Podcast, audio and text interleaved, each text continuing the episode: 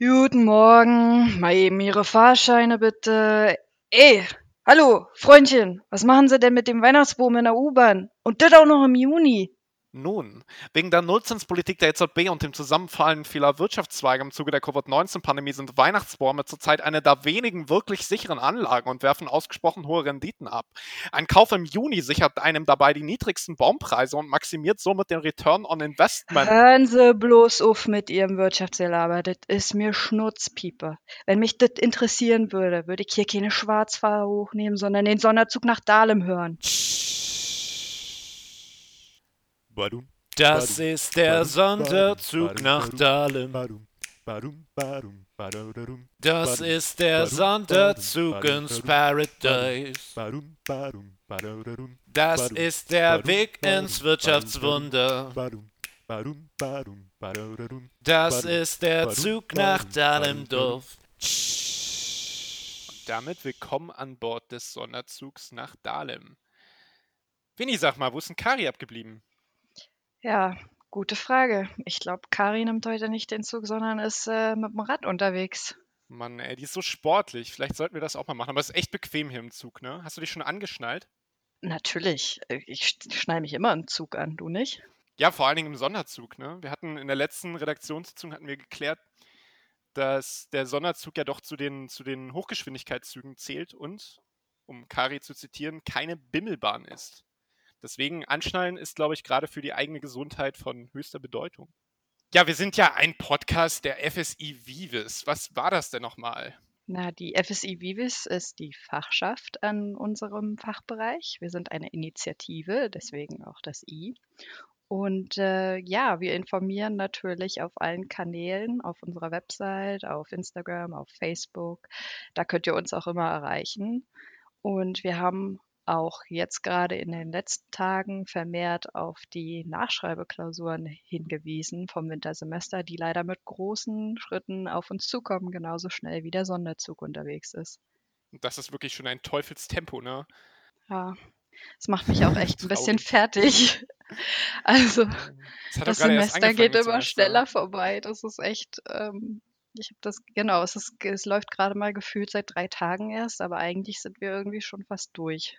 Ja, aber falls ihr keine Nachschreibeklausuren habt und gerade nicht so viel zu tun habt, könnt ihr auch jederzeit beim FSI Plenum vorbeigucken, was immer am Dienstag um 6 ist, richtig? Genau. Und die Informationen zu dem Plenum, wie ihr daran teilnehmen könnt, wir machen das nämlich bei WebEx, ähm, findet ihr auch auf der Webseite. Das ist verlinkt. Die Website ist fsivivis.org. Ja, sag mal, Winnie, nach der letzten Folge, also ich muss schon sagen, man ist ja doch jetzt so eine, eine Person des öffentlichen Lebens geworden, ne? Im, im Spektrum unseres Fachbereichs. Also, wie, wie gehst du mit diesem, mit diesem Fame um? Und wie, wie schaffst du es irgendwie am, am Boden zu bleiben so und nicht komplett abzuheben? Ja, das ist echt ähm, schwierig. Ich habe auch tatsächlich ganzen ein Instagram-Follower dazu gewonnen. Also ich weiß gar nicht, was ich jetzt mit meinem neu erlangten Ruhm alles anfangen soll. Ich habe überlegt, ob ich, äh, ja, keine Ahnung, mir, mir schon so ein blaues Häkchen hinter mein Instagram-Profil setzen lassen könnte. Das wäre, glaube ich, ein guter Anfang, oder? Was meinst du? Was heißt denn das? Ich kenne mich überhaupt nicht aus mit den sozialen Medien. Das heißt, dass äh, wirklich verifiziert wurde, dass auch dieses Profil zu der Person gehört. Ah, und dann kriegst du so, so, so Verträge so für irgendwelche geilen Produkte und so. Kannst du dann schon Werbung für Waschpulver machen oder für Seife oder so? Ja, oder vielleicht auch für, keine Ahnung, die BVG. Das wär's doch, oder? Sind wir eigentlich Teil der BVG? Der Sonderzug nach Dahlem? Haben wir das schon geklärt? Ich würde sagen, in dem Top-Tempo, in dem wir unterwegs sind, eher nein. Aber ja, na, wir sind, wir sind verläss verlässlicher als die BVG. Wir sind immer pünktlich und keine Kurzzüge. keine Kurzzüge. Keine Ja, wir machen immer die vollen, langen, langen Folgen wie letztes Mal. Aber diesmal soll es tatsächlich ein bisschen, ein bisschen knackiger, ein bisschen kürzer werden. Also mal schauen, wie wir das hinkriegen. Ich muss echt sagen, also das mit dem, das mit dem Fame, ich bin ja total, total überfordert jetzt. Die ganzen äh, DMs, die da auf Instagram rein, reinfliegen von irgendwelchen Leuten, die so sein wollen wie man selbst. Das ist verrückt. Wird auch die ganze Zeit auf der Straße nach irgendwelchen Autogrammen gefragt und so. Boah, ich weiß echt nicht, ob ich es irgendwie halt schaffe, da nicht komplett abzuheben in meinem in meinen Machtfantasien und in meinen. Ich glaube, Kari wird dafür sorgen, dass wir alle am Boden bleiben. Hoffe ich doch. Guten Tag, ist der Platz noch frei? Ja, für Sie doch immer. Ähm, vielleicht müssen wir ein bisschen rücken, um so die Sicherheitsabstände noch einzuhalten. Winnie, lass uns mal ein bisschen, Oh, oh, ein okay. bisschen Platz Ja. machen. Ja, so. Ja, in unserem kleinen digitalen Abteil sitzt jetzt tatsächlich äh, Professor Andreas Löffler. Sie sind äh, geboren ursprünglich in Ungarn, in Sziget. Ich hoffe, ich spreche das richtig aus. Szeged, scharfes S. Ähm, Siggert, Siggert, scharf mit dem SZ, okay.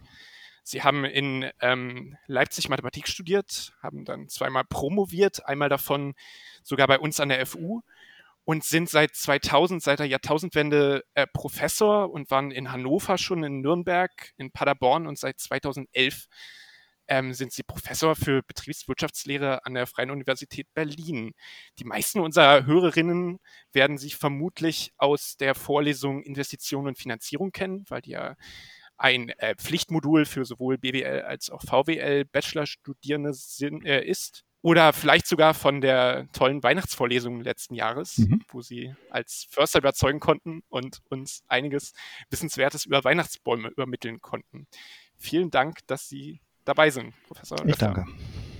Ja, ähm, Kari, Ben und ich haben ja bereits in der letzten Folge viel über das Digitalsemester gesprochen und wie wir als Studis damit zurechtkommen. Äh, Nun ist es aber auch besonders spannend, das Ganze mal aus einer anderen Perspektive zu betrachten.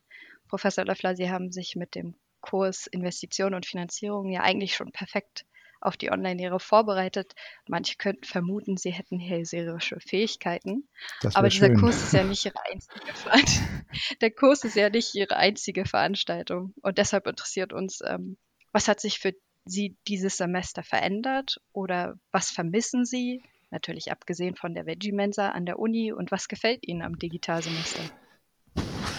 Also, fangen wir mal an.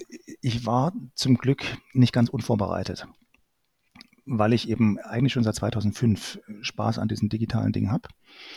Und ich habe wirklich auch schon 2005 das erste Mal eine Vorlesung aufgenommen, habe das immer dann verändert und ausprobiert. Insofern ähm, wusste ich in etwa, was auf mich zukommt. Aber wenn Sie sich die Vorlesung anschauen, die vor Corona stattgefunden haben, dann war es ja nur eine, die digital war. Und die anderen waren ja bewusst offline. Und ich bin immer gefragt worden, können Sie nicht auch die Bewertungen und Steuern online machen? Und ich habe gesagt, das ist so viel Arbeit. Das mache ich bewusst nicht, weil das für mich einfacher ist, das ähm, mit den Leuten vor Ort zu regeln. Man kann da schneller reagieren, man schaut in die Gesichter, man merkt, das war jetzt zu viel oder man kann schneller machen, man kann in Gespräche gehen. Und deswegen wollte ich das nie.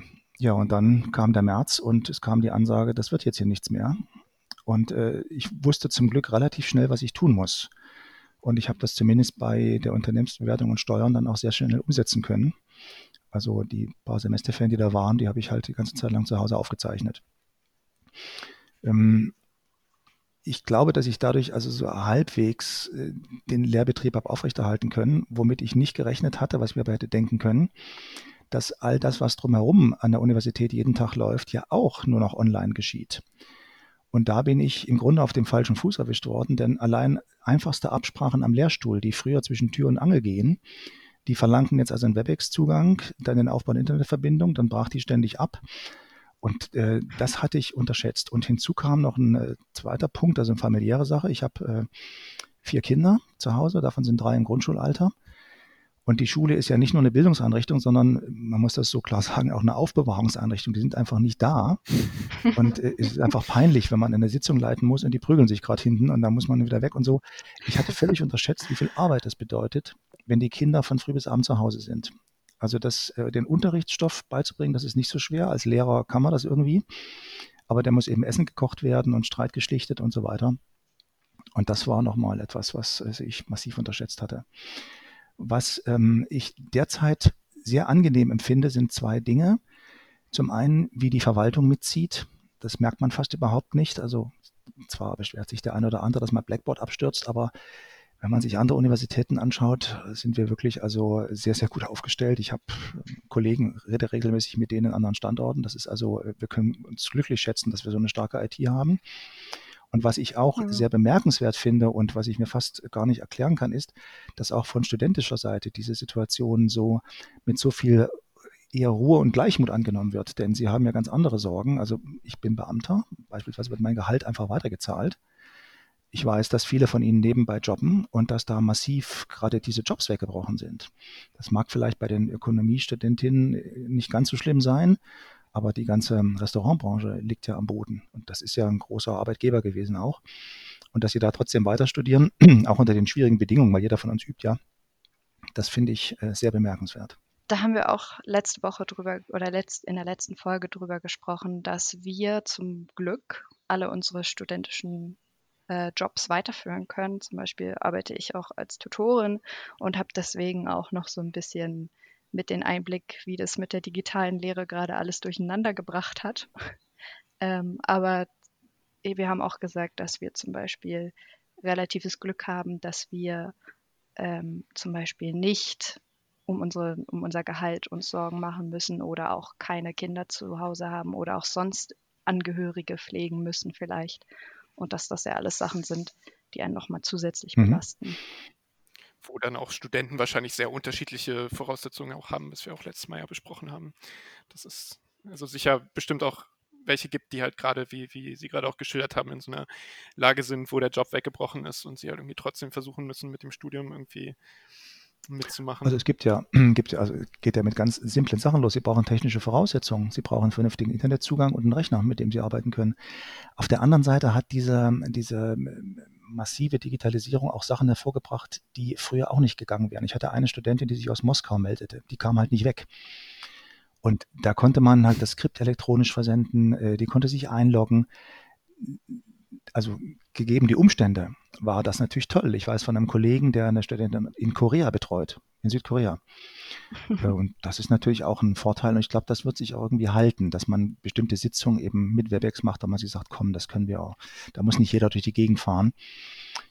Ich hatte, hätte eine Konferenz gehabt in Kaiserslautern, da wäre ich zwei Tage unterwegs gewesen war eine längere Konferenz, über sechs Stunden. Die haben wir in Zoom gemacht. So, ist keiner von den Leuten gereist. Das spart Geld, schont die Umwelt. Und ich war froh, wieder zu Hause zu schlafen und musste nicht sechs Stunden mit der Bahn durch die Gegend fahren. Also vielleicht sehen wir gerade auch generell ja so, ein, so eine komplette Veränderung auch des, des Arbeitens. Irgendwie, man hört das ja sehr viel auch, dass die Arbeitgeber dann auch irgendwie auf einmal merken, wie, wie toll das mit dem, mit dem Homeoffice und diesen, diesen Online-Zoom-Konferenzen eigentlich alles funktioniert und wie viel man sich da doch irgendwie auch erspart. Und vielleicht ist da jetzt auch in Zukunft so ein bisschen der, der Shift, der Wechsel auch ein bisschen ins, ins Digitale. Meine, die Beobachtung ist an der Universität, was die Sitzung angeht, ist so, wenn das eine Sitzung ist, die gut vorbereitet war und wo man sich eigentlich vorher schon im Wesentlichen einig war und wo es nur so um Details geht, das können Sie sehr gut digital machen. Wenn aber kontroverse Sachen zu diskutieren sind, das geht nicht, das funktioniert nicht. Das, das findet dann zwar digital statt, aber das Ergebnis ist oft ein Chaos. Ich glaube, das mhm. wird sich auch nicht ändern. Das macht aber nichts. Wenn die Hälfte der Sitzung wegfällt, wird das schon gewinnen. Hm. Warum, warum glauben Sie, ist, da, ist das da ein Unterschied? Also warum geht sowas nicht digital, aber nicht analog? Das geht nicht, weil viel der Kommunikation nicht nur über, äh, also die, die verläuft nonverbal und durch Körpergesten, durch Räuspern, durch Vorbeugen, durch ins Wort fallen. Ähm, es geht schon damit los, wenn Sie eine digitale Sitzung haben und einer hat eine schlechte Verbindung und Sie können ihn kaum verstehen dann äh, wie wollen Sie die Person oder deren Argumente dann ernst nehmen, wenn Sie sie kaum verstehen? Und wenn man sich sowieso einig ist, dann denkt man mit und sagt, ja, der meint jetzt dies oder sie meint das und dann klappt das schon. Aber wenn es kontrovers ist, dann geht das nach hinten los. Die Erfahrung haben wir bei uns in der Fachschaft im Plenum inzwischen auch machen müssen, dass alleine auch der Augenkontakt zu bestimmten Personen manchmal schon wirklich wichtig ist, dass man weiß, mit wem man gerade besonders anspricht wenn da jemand dann keine Kamera zum Beispiel hat, dann ist es sehr schwierig. Ja. Und bei, bei Vorlesungen ist es ja auch so. Das sieht immer so aus, als ob der Typ vorne redet, aber das stimmt ja nicht. Also wenn man eine gute Vorlesung macht, dann nimmt man ja die Reaktion des Publikums mit auf.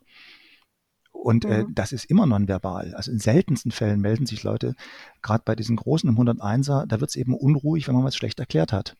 Und das ist für mich ein deutliches Signal. Ich könnte halt den, den Dezibelmesser daneben halten und weiß ganz genau, das habe ich gut gemacht, das habe ich schlecht gemacht da hatte ich tatsächlich auch irgendwie so ein bisschen überlegt, weil ja auch viele, viele Künstler sich gerade melden. Also ich hatte da zum Beispiel irgendwie im Kopf, da hat zum Beispiel Helge Schneider als großer Komiker, der hatte so, so einen Beitrag aufgenommen, dass er das, dass er das überhaupt nicht kann, irgendwie jetzt online irgendwelche Veranstaltungen zu machen oder da sein, sein, sein Programm durchzuziehen, weil er halt genau diesen Publikumskontakt braucht. Und ich habe halt auch dann überlegt, wie, wie Sie das gesagt haben, dass es wahrscheinlich gar nicht so anders ist als Professor auch, weil man da auch immer diese Reaktionen des Publikums auch braucht, um zu sehen, dass man einen guten Job ja, macht. Absolut. Das, das geht online nicht.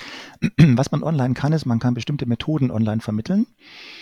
Aber das ist wie mit dem Kochen lernen. Ja. Sie lernen dann, wie man so ein Gasherd ein- und ausschaltet. Aber so dieses ganze Drumherum, das ja eine ganz entscheidende Rolle spielt beim Kochen, das funktioniert halt nur im, im persönlichen Kontakt. Und deswegen wird es also nie was die einzelnen Universitäten befürchten, wird es nie so sein, das Geschäftsmodell auch der angelsächsischen Profit-Universitäten, das wird nicht wegbrechen, nur weil es online ist.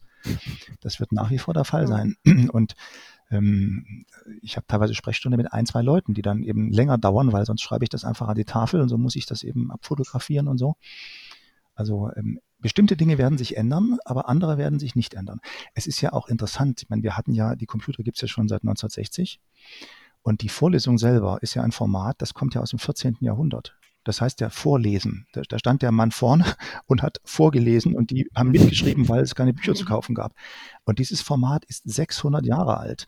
Das ist nicht ausgerottet worden und das wird auch die Digitalisierung nicht schaffen. Das wird sich ändern, aber es wird nicht ausgerottet. Ja, das werden wir dann irgendwie auch sehen. Das ist wahrscheinlich auch sehr schwierig, das jetzt schon alles genau vor, vorherzusagen. Aber Sie haben waren ja für, für vier Jahre Dekan an unserem Fachbereich und Sie haben das gerade so ein bisschen vielleicht geschickt umgangen, diese ganze Krise und die Verantwortung, die man da vielleicht auch irgendwie, oder diese Entscheidung, die man damit vielleicht auch treffen muss und haben da gerade noch den, den Absprung geschafft. Aber trotzdem waren Sie ja vier Jahre Dekan und wir versuchen ja mit unserem Podcast auch so ein bisschen die Institutionen an unserem Fachbereich so ein bisschen vorzustellen. Und äh, ich kann mir sehr wenig darunter vorstellen, was ein Dekan ja irgendwie so als Chef des Fachbereichs macht tatsächlich. Und ich denke mal auch viele unserer Hörer und Hörerinnen nicht. Deswegen würde ich Sie einfach mal direkt fragen, was sind so die Aufgaben, was hat man da irgendwie so zu tun als Dekan? Also ich bin in der Tat froh, dass ich äh, kurz vor der Corona-Krise aus dem Job ausgeschieden bin. Das ist sicherlich eine furchtbare Belastung. Dekan ist formal sowas wie der Chef des Fachbereichs. Das heißt, der ist meines Wissens sogar der Vorgesetzte der Sekretärin und der wissenschaftlichen Mitarbeiter. Ähm, das ist im Alltag nicht so gelebt, weil man das oft dann viel einfacher macht, wenn die Lehrstühle das selber organisieren. Aber wenn es irgendwie Probleme gibt, beispielsweise zwischen Professorin und Sekretärin oder zwischen zwei Sekretärinnen äh, oder zwischen äh, zwei Mitarbeitern, da muss der Dekan immer ran und muss sowas machen. Das ist die eine Aufgabe. Zum Glück haben wir das sehr, sehr selten, dass solche Dienstherrenaufgaben da ähm, durchzusetzen sind. Das sind sehr unangenehme Aufgaben, wie Sie sich wahrscheinlich denken können. Gibt es aber, wie gesagt, also kann man äh, insgesamt wahrscheinlich an einer Hand abzählen in den letzten zwei Dekaden. Die zweite Aufgabe, und das war in der Tat ein bisschen schwieriger bei uns, ist äh, die, das Management ähm, insbesondere des Haushalts. Also es ist so, dass die Hochschulleitung äh, Geld bekommt vom Senat ungefähr 350 Millionen im Jahr und das verteilt sie an die Fachbereiche und wir haben sehr, sehr große Spielräume, was wir mit dem Geld machen. Gibt da ein paar Regeln, aber im Grunde genommen entscheiden wir selber, wie wir das mit den Tutorien machen, wie wir das mit den Mitarbeitern machen, wie viel Geld wir der Bibliothek geben. Dann reden wir mit der technischen Abteilung, wann wir bestimmte Räume sanieren, müssen wir uns auch beteiligen. Also das sind ganz klassische Verwaltungsaufgaben. Und das muss alles der Dekan moderieren. Das ist sein Job.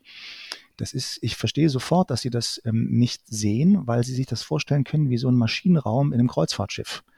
Und da ist man als Studentin, sitzt man in der Kabine und dann kommt, äh, will man was zu essen haben und dann durch die Gegend gefahren werden. Und da sind eben hunderte, teilweise tausend Leute beschäftigt, die den Laden am Laufen halten. Und der Dekan ist der Kapitän da oben am, wie heißt das, am Deck da oben. Äh, hat einen Namen. Ich habe vergessen, wie der Name heißt bei diesem, von dem, von der die Brücke, genau, Brücke danke, die Brücke. Und ja. der muss dann sagen, wir fahren jetzt hier rechts rum. Das ist sein Job. Und das ist ja dann auch irgendwie eine ganz, ganz schöne Verantwortung. Ja, das ist. auch gerade irgendwie in der, in der Politik das, genau. Äh, ja irgendwie gerade sieht, dass genau. so dieses Manövrieren. Das ist im Grunde eine Managementaufgabe, ähm, ähm, die Sie da haben. Und äh, ja, das ist eine reine Managementaufgabe. Und da sind Hochschullehrerinnen und Hochschullehrer jetzt nicht per se geeignet, will ich mal so sagen, weil sie eigentlich aus einem anderen Hintergrund diesen Beruf gewählt haben. Sie haben den Beruf gewählt, einmal, weil sie gerne unterrichten und zum Zweiten, weil sie gern forschen. Und beides sind nicht Verwaltungsaufgaben. Und äh, der eine macht das eben besonders gern und der andere macht es immer mal weniger gern. ja. Ja, gut, dass Sie das auch gerade ansprechen, weil das wäre gleich meine nächste Frage gewesen. Und zwar, ähm, ist immer so ein bisschen, ist halt auch ein bisschen so, so wie das, das Dekanamt oft unsichtbar für Studierende, dass ja die Lehre irgendwie nicht das Einzige ist, was Professoren machen, sondern es auch ja sehr viel äh, ihrer Zeit sicher auch der, der, der Forschung ähm, wird, wird mit der Forschung irgendwie aufgewandt. Ähm, wie sehen Sie da so ein bisschen die, das Verhältnis dazwischen? Also wie sehen Sie da so die Prioritätensetzung von äh, ProfessorInnen? Mhm. Das schwankt sehr stark und zwar je nachdem, in welchem Lebensalter man ist, ist meine Beobachtung. Wenn man, ähm, also der, der, typische Lebensweg einer Professorin sieht so aus, man promoviert, das ist eine unbedingte Voraussetzung. Und dann gibt es die zweite Phase, die war früher die Habilitation, jetzt ist das die Juniorprofessur. Das ist sozusagen der Unterschied ist, dass man früher einem Professor untergeordnet war und jetzt selber Professorin ist. Ähm, und in dieser, das sind meistens sechs Jahre ungefähr, in dieser Zeit steht eigentlich die Forschung ausnahmslos im Vordergrund. Also alles andere, man muss auch unterrichten, das ist klar, aber man sollte den Schwerpunkt eindeutig auf die Forschungsleistung legen, weil das die Eintrittskarte für den Beruf ist. Wenn man da keine Forschungsleistung bringt, fällt man eigentlich durch jedes Verfahren durch. Dann kriegt man typischerweise, wenn man äh, auch ein bisschen Glück hat, seine Lebenszeitstelle. Und dann stellt man fest, dass die Universitäten selbst verwaltet sind. Das heißt, dass sie sich um ihre eigenen Angelegenheiten selber kümmern müssen. Wir haben, ähm, auch wenn das anders klingt, wir haben zwar ein Präsidium, das sich aber in die Detailangelegenheiten nicht einmischt. Also das Präsidium sagt nicht, was wir forschen sollen. Und äh, auch bei dem, was wir unterrichten, wird uns nicht großartig reingeredet, sondern die sagen, es muss BWL heißen, ihr müsst selber wissen, was Betriebswirtschaftslehre für euch bedeutet und was ihr dafür wichtig empfindet und was nicht. Wie gesagt, ein paar Regeln gibt es.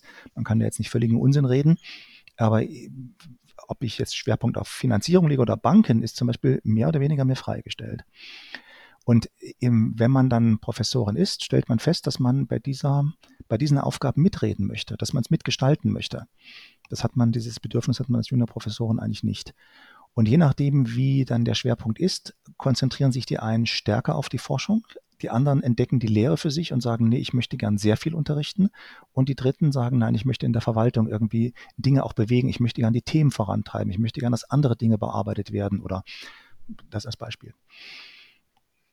Und je älter, je, je älter man wird, glaube ich, desto mehr wird man auch so altersweise. Also Dinge, die einen als junger Hochschullehrer aufregen, der sagt man sich als, äh, als alter Mann, wie ich jetzt bin, sagt man, das ist halt so, da kann ich eh nichts ändern. Aber glauben Sie, dass das von, also das einfach nur durch das Hochschulsystem oder generell von Universitäten, dass da, weil, weil das ist irgendwie so das, was man als, als Student irgendwie so teilweise mitbekommt in Diskussionen oder so, da wird häufiger das Argument gesagt, dass äh, es halt viel wichtiger ist als Professor, ähm, halt wirklich zu forschen und halt Lehre eigentlich fast komplett irgendwie unwichtig ist, wenn es darum geht, irgendwie an eine gute Uni zu kommen. Und dass deshalb vielleicht ProfessorInnen ausgewählt werden, die halt zwar tolle Forschung machen können, aber vielleicht halt nicht so gut äh, eine Vorlesung leiten können oder vielleicht auch nicht so gut ihr Wissen weitervermitteln können. Ja, da sprechen Sie einen kritischen Punkt an. Äh, das ist in der Tat so, dass in den letzten fünf bis zehn Jahren es da Entwicklung gegeben hat, die ich auch nicht besonders schön fand. Ähm, das ist aber ein kurzfristiges Phänomen und das ist auch eines, das sich erstens auf die Ökonomie beschränkt und zweitens sich mindestens in der BWL, davon kann ich ganz klar was sagen, ändern wird.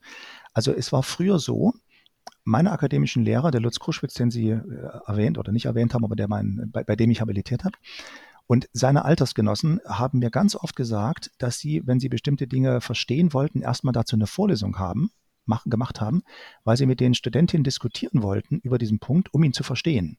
Für die war also Forschung und Lehre gar nicht trennbar. Das ging gar nicht. Weil das Erste, was man macht, ist eine Vorlesung halten, um das zu verstehen. Äh, in den letzten ungefähr fünf bis zehn Jahren, da gibt es auch einen ganz konkreten Anlass, warum das so ist, hat es eine äh, etwas merkwürdige Entwicklung gegeben, die aus einem Missverständnis ähm, ähm, aus dem angelsächsischen Raum rührt. Ähm, der Öffn die, die öffentliche Hand äh, finanziert uns ja. Wir leben ja von öffentlichen Geldern. Und die öffentliche Hand möchte gern wissen, was wir dafür tun und möchte das gern messbar haben. Das heißt, man möchte gern sagen, die Forschung ist um 15 Prozent gesteigert worden. So, wenn Sie jetzt mit einem Wissenschaftler reden, dann kann der das nicht sagen, weil 15 Prozent gesteigert, das, das gibt ja gar keinen Sinn. Das Einzige, was Sie messen können, ist die Anzahl der Veröffentlichungen. Denn da können Sie sagen, ich habe früher also pro Jahr sieben Seiten geschrieben und jetzt schreibe ich pro Jahr 9,5 Seiten, ist eine Steigerung von 1,5, 2,5 Seiten pro Jahr. Und das System hat sich verselbstständigt, ähm, indem man Bewertung von Veröffentlichungen vornimmt. Und wir Deutsche sind also preußisch genug, das auch so zu machen, wie man das die Bibliothekare in den USA machen. Aber die Bibliothekare in den USA sind eben nicht die einzigen, die über Professuren entscheiden, sondern da gibt es noch so ein ganz intensives Gespräch und das ist bei uns halt aus verschiedenen strukturellen Gründen nicht so möglich. Und gerade bei jüngeren Leuten entsteht der Eindruck, vergiss die Lehrer, vergiss die Verwaltung, schreib nur ordentliche Paper, dann kriegst du einen Ruf. Äh, dieser Eindruck ist immer schon falsch gewesen. Er ist auch falsch. Es gibt nur einzelne Fälle, wo das in der Tat so gelaufen ist. Und deswegen hat der Verband der Hochschullehrer für BWL eine Arbeitsgruppe eingesetzt, in der ich beispielsweise auch drin bin, das ist Verwaltung, in der wir über die Reform dieses äh, Jurqual-Rankings ganz explizit nachdenken und da auch ganz konkrete Schritte eingeleitet haben, damit eben solche Verwerfungen nicht sich äh, festigen. Und das ist eine sehr intensive Diskussion, die in nahezu allen Bereichen der BWL geführt wird. Und ich würde denken, wir brauchen sicherlich, das wird sich nicht von heute auf morgen ändern, aber so das, was Sie ähm, im Grunde als Spitze des Eisbergs beschreiben, das ist noch nicht so schlimm. Und das wird auch nicht mehr so schlimm werden. Da wird es eine Rückwärtsbewegung geben. Also es werden diese anderen Dinge werden wieder stärker in den Fokus äh, rücken. Viel stärker, als es in den letzten fünf bis zehn Jahren der Fall war. Das sind doch gute Neuigkeiten für alle Studis da draußen. Also ich hoffe mal, dass auch die Lehre nicht so schlimm ist, wie wir das jetzt vielleicht angedeutet haben. Ich weiß aber, wovon Sie sprechen, dass äh, es ist beispielsweise so, Sie können heute eigentlich keinen Ruf mehr bekommen, wenn Sie nicht Lehrevaluation vorlegen. Das war vor zehn Jahren nicht so. Und wenn Sie da äh, mhm. regelmäßig schlechte Ergebnisse liefern, dann fällt Ihnen das massiv auf die Füße. Massiv. Also ich kann mir eigentlich fast nicht vorstellen, dass jemand, der also explizit sagt, ich habe keine Lust auf Lehre, in der Professur bekommt. In den anderen, die anderen Fächer sind das schon ein bisschen weiter als die Betriebswirte, muss ich sagen. Also die haben äh, da stärkeren Fokus drauf gelegt. Ähm, und da würde ich mit mich auch freuen und würde Sie auch ermuntern, wenn Sie eben beispielsweise so eine Berufungskommission nach wie vor so ernst nehmen, wie Sie das bisher tun und da Leute mit reinsenden und auch äh, an den Berufungsvorträgen teilnehmen. Denn da gibt es ja eine Evaluation und je mehr Studentinnen da drin sitzen, desto mehr Ergebnisse gibt das und so deutlicher ist das dann auch. Das hat auch Wirkung. Also Sie haben da wirklich ähm, ein, ein, äh, ein, ähm, ein Asset und eine Macht mitzureden, die Sie vielleicht selber etwas unterschätzen. Genau auf sowas, also auf die Lehrvorträge der Berufungskommission versuchen wir als Fachschaft ja auch immer aufmerksam zu machen und äh, das auch in unseren sozialen Medien zu verbreiten und dann auch Studis zu ermutigen, dahin zu gehen und sich die wirklich die Lehrvorträge anzuhören und auch zu bewerten. Und apropos soziale Kanäle, uns hat nämlich auch äh, über Instagram eine Frage eines Studis erreicht. Und zwar wollte diese Person wissen, warum man denn Professorin wird und nicht in die freie Wirtschaft geht. Ähm, gerade im Bereich Finanzierung gibt es bestimmt einige Unternehmen, die da nicht schlecht bezahlen würden. Ja, weil Geld eigentlich keine wirkliche Rolle spielt. Also Geld spielt schon eine Rolle. Da, da sollte man jetzt mal nicht ähm, so tun, als wäre ich da völlig frei von. Ich brauche, wie gesagt, vier Kinder muss ich irgendwie ernähren. Ähm, aber das, ähm, ich habe einfach einen gewissen Wissensdrang und, und möchte gerne die Dinge, die mein Hobby sind, zu meinem Beruf machen ich möchte gerne Dinge erforschen. Und das kann ich nicht in der Wirtschaft. Da kriege ich klare Vorgaben und da heißt es, das Problem muss morgen gelöst sein. Wenn ich sage, ich brauche aber ein halbes Jahr, dann wird mir ganz deutlich gesagt, dass ich das halbe Jahr nicht kriege. Und in der Universität ist das anders. Das ist der eine Punkt. Und der zweite ist, ich habe auch wirklich Spaß am Unterrichten. Das kann ich in der Wirtschaft ja nicht. Das könnte man vielleicht in Privatuniversitäten machen, aber auch das ist ja eine forschungsorientierte Organisation. Also diese Dinge, Forschung und Lehre zu verbinden, das geht nur an der Uni. Sie haben in Ihrer Zeit an der Uni wahrscheinlich Tausende von Studis kennengelernt und mehr oder weniger auch lieben gelernt.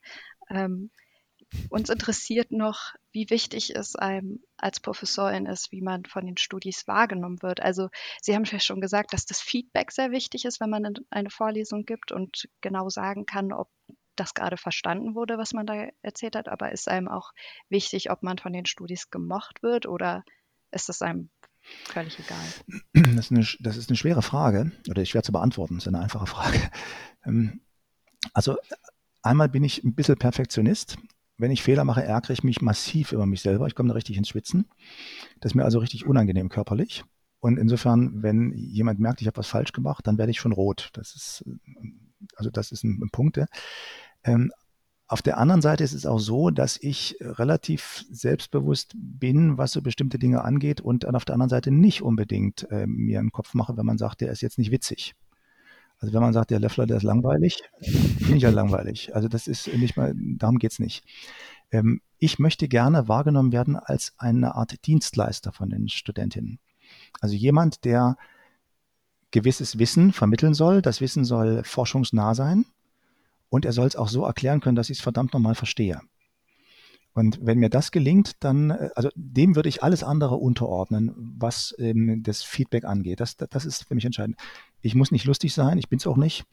Ähm, ich muss nicht schick aussehen, es ist alles wurscht. Also natürlich möchte ich jetzt nicht, äh, also wir hatten ja noch ein paar WebEx-Vorlesungen, die macht man dann zu Hause.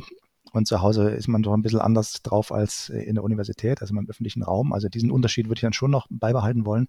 Aber entscheidend ist die Idee des Dienstleisters für mich. Ja, braucht man aber sicher trotzdem manchmal auch eine etwas dickere Haut, wenn man irgendwie, weiß ich nicht, Kommentare von Studis oder so liest, nee, also, mitkriegt oder so. Kann ich mir einfach nur vorstellen. Nee, äh, ganz ehrlich, also wenn das nicht mit dem Dienstleistungsaspekt zu tun hat, nein. Ich erzähle Ihnen eine, eine Geschichte. Ähm, ich bin ja aus, haben Sie das erwähnt? Ich habe in Leipzig studiert. Leipzig ist in Sachsen. Ja. Und die Sachsen sprechen ein bisschen anders. Dann war ich in Hannover und die Hannoveraner sind ja berühmt für das Hochdeutsch. Und ich stand, das war dummer Zufall, damals an einer Tür und hinter der Tür unterhielten sich zwei Studentinnen aus Hannover über mich, weil ich nur neu war. Dann fragte die eine Studentin die andere und ich konnte jedes Wort verstehen, aber die sahen mich ja nicht. Wie ist denn der Löffler so? Und sagte die andere, ach du, der ist eigentlich okay, der sechstelt bloß.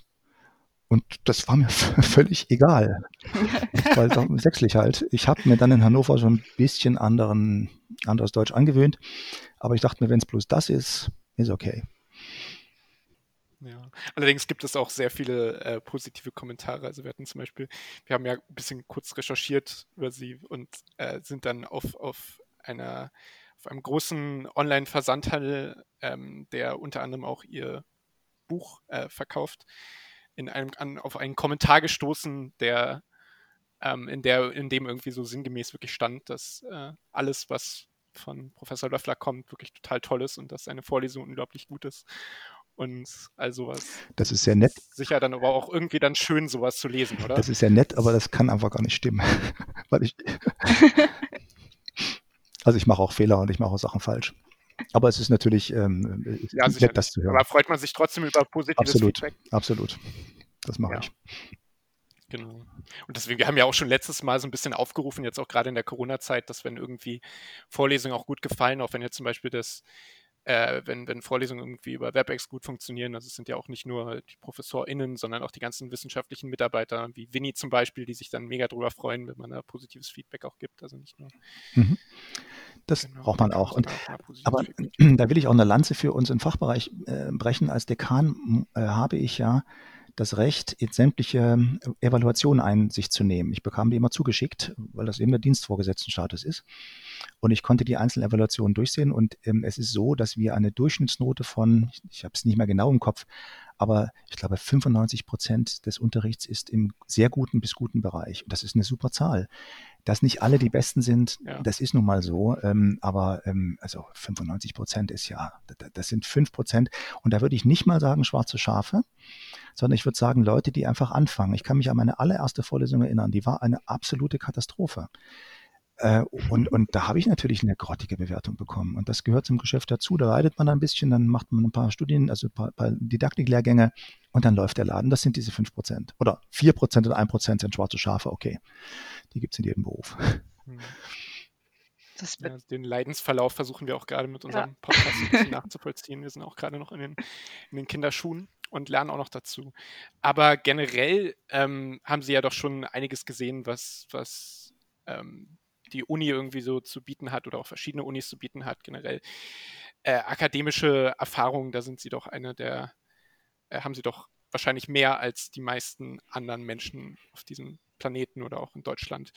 Ähm, deshalb mal einfach eine Frage generell. Haben Sie einen, einen grundsätzlichen Rat an Leute, die da gerade mit anfangen, an Studis, die jetzt vielleicht im zweiten Semester sind, an, an Studierende, die vielleicht auch noch nicht so ganz wissen, irgendwie, wie sie, wie sie weitermachen wollen, aber vielleicht schon irgendwie die Idee haben, dass sie in, in, beim Akademischen bleiben wollen oder da irgendwie weitermachen wollen? Haben Sie da einen grundsätzlichen Auch das Rat? ist eine einfache Frage, die mir schwerfällt zu beantworten, weil ich habe zwei Antworten, die einander widersprechen.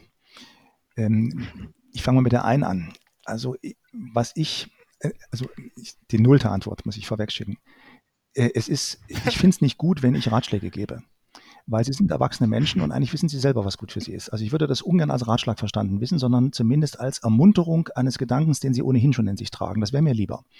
Sie brauchen eigentlich keine Ratschläge von, von, von Leuten wie mir. Das, das ist Quatsch, das ist unangemessen. Ermunterung aber in einer Sicht. Ähm, was ich im Mathematikstudium gelernt habe und was ich mir bei den BWL-Studentinnen und Studenten auch noch, was ich mir wünschen würde, wenn sie dieses Gefühl in sich haben, wenn sie es einfach auch wirklich äh, ausleben, ist, sich nach Interessen zu orientieren. Also es ist einfach, es ist einfach eine Qual, wenn man sich sagt, ich muss jetzt Finanzierung belegen, weil ich das für einen Job brauche, weil ich da einen Job kriege und eigentlich habe ich überhaupt keine Lust drauf, dann würde ich sagen, lassen Sie es einfach. Sie müssen durch Investition Finanzierung, okay, das ist nun mal so, aber Sie müssen das Fach wirklich nicht belegen. Und stellen Sie sich nur dann vor, also nachher kriegen Sie einen Job in Finanzierung und Sie konnten es damals als Studentin schon nicht leiden, dann müssen Sie noch 30 Jahre in dem Job arbeiten. Das ist ja grausig. Also mein Vorschlag ist, wenn Sie Interessen haben, lassen Sie sich von denen einfach leiten. Das macht mehr Spaß und das wird irgendwie. Sie werden auch irgendwie einen Job kriegen. Das ist der eine Gedanke. Und der andere, sich widersprechende ist, ich habe vor allem mit Personen, die im, Akade im, im äh, kreativen Bereich in der BWL tätig sind, also Management, Marketing und so, und dann schon richtig im Beruf sind, habe ich ganz oft Gespräche, die sagen, ja Mensch, hätte ich mal Finanzierung belegt. Also das hat mich irgendwie nicht so richtig angesprochen, aber jetzt merke ich, dass es eigentlich ein tolles Fach ist und jetzt ist es zu spät.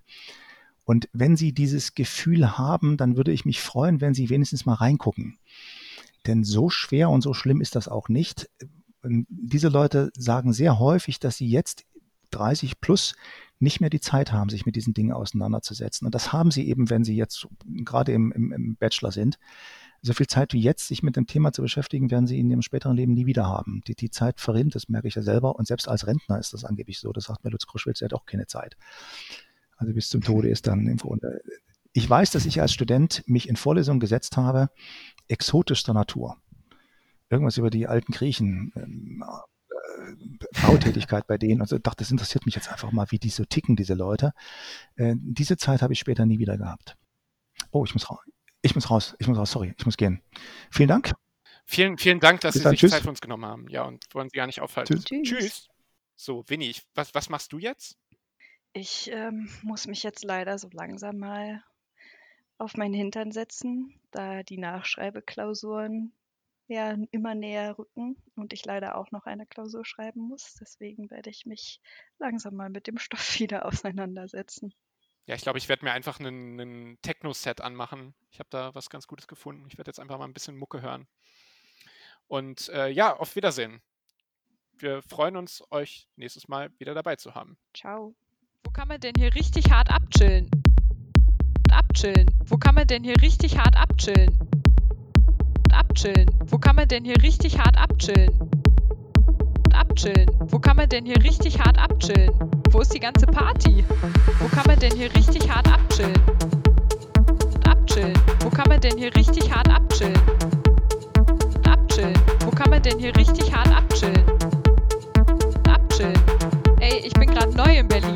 Wo ist die ganze Party? Warst du schon mal in